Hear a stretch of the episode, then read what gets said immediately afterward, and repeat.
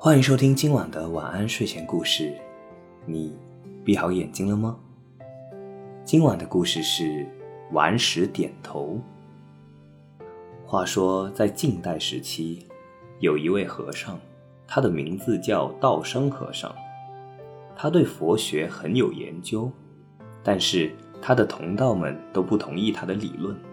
有一天，他来到了虎丘山上，在山上他找了许多大石头，然后他把这些大石头都搬回自己的寺庙里去。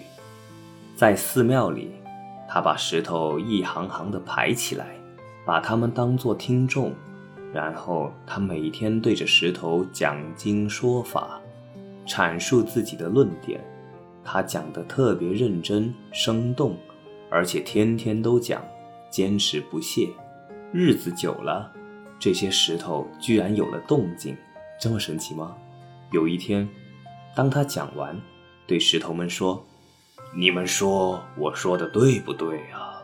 石头们竟然个个点头，似乎在回答：“对对，讲得很好，讲得好。”顽石点头这个故事就是出自《连射高贤传》的道生法师。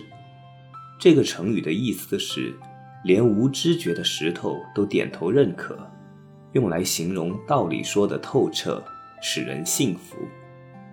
这个成语还是蛮生僻的。初看这个成语的话，我觉得它应该像是铁杵磨成针，或者是水滴石穿的感觉。就是要坚持不懈的努力，然后连石头都感动的点头了。但是这个成语呢，主要不是为了说坚持不懈的，而是形容讲道理讲得非常的透彻，连顽固的人也能被说服。大家不要用错了这个成语哦。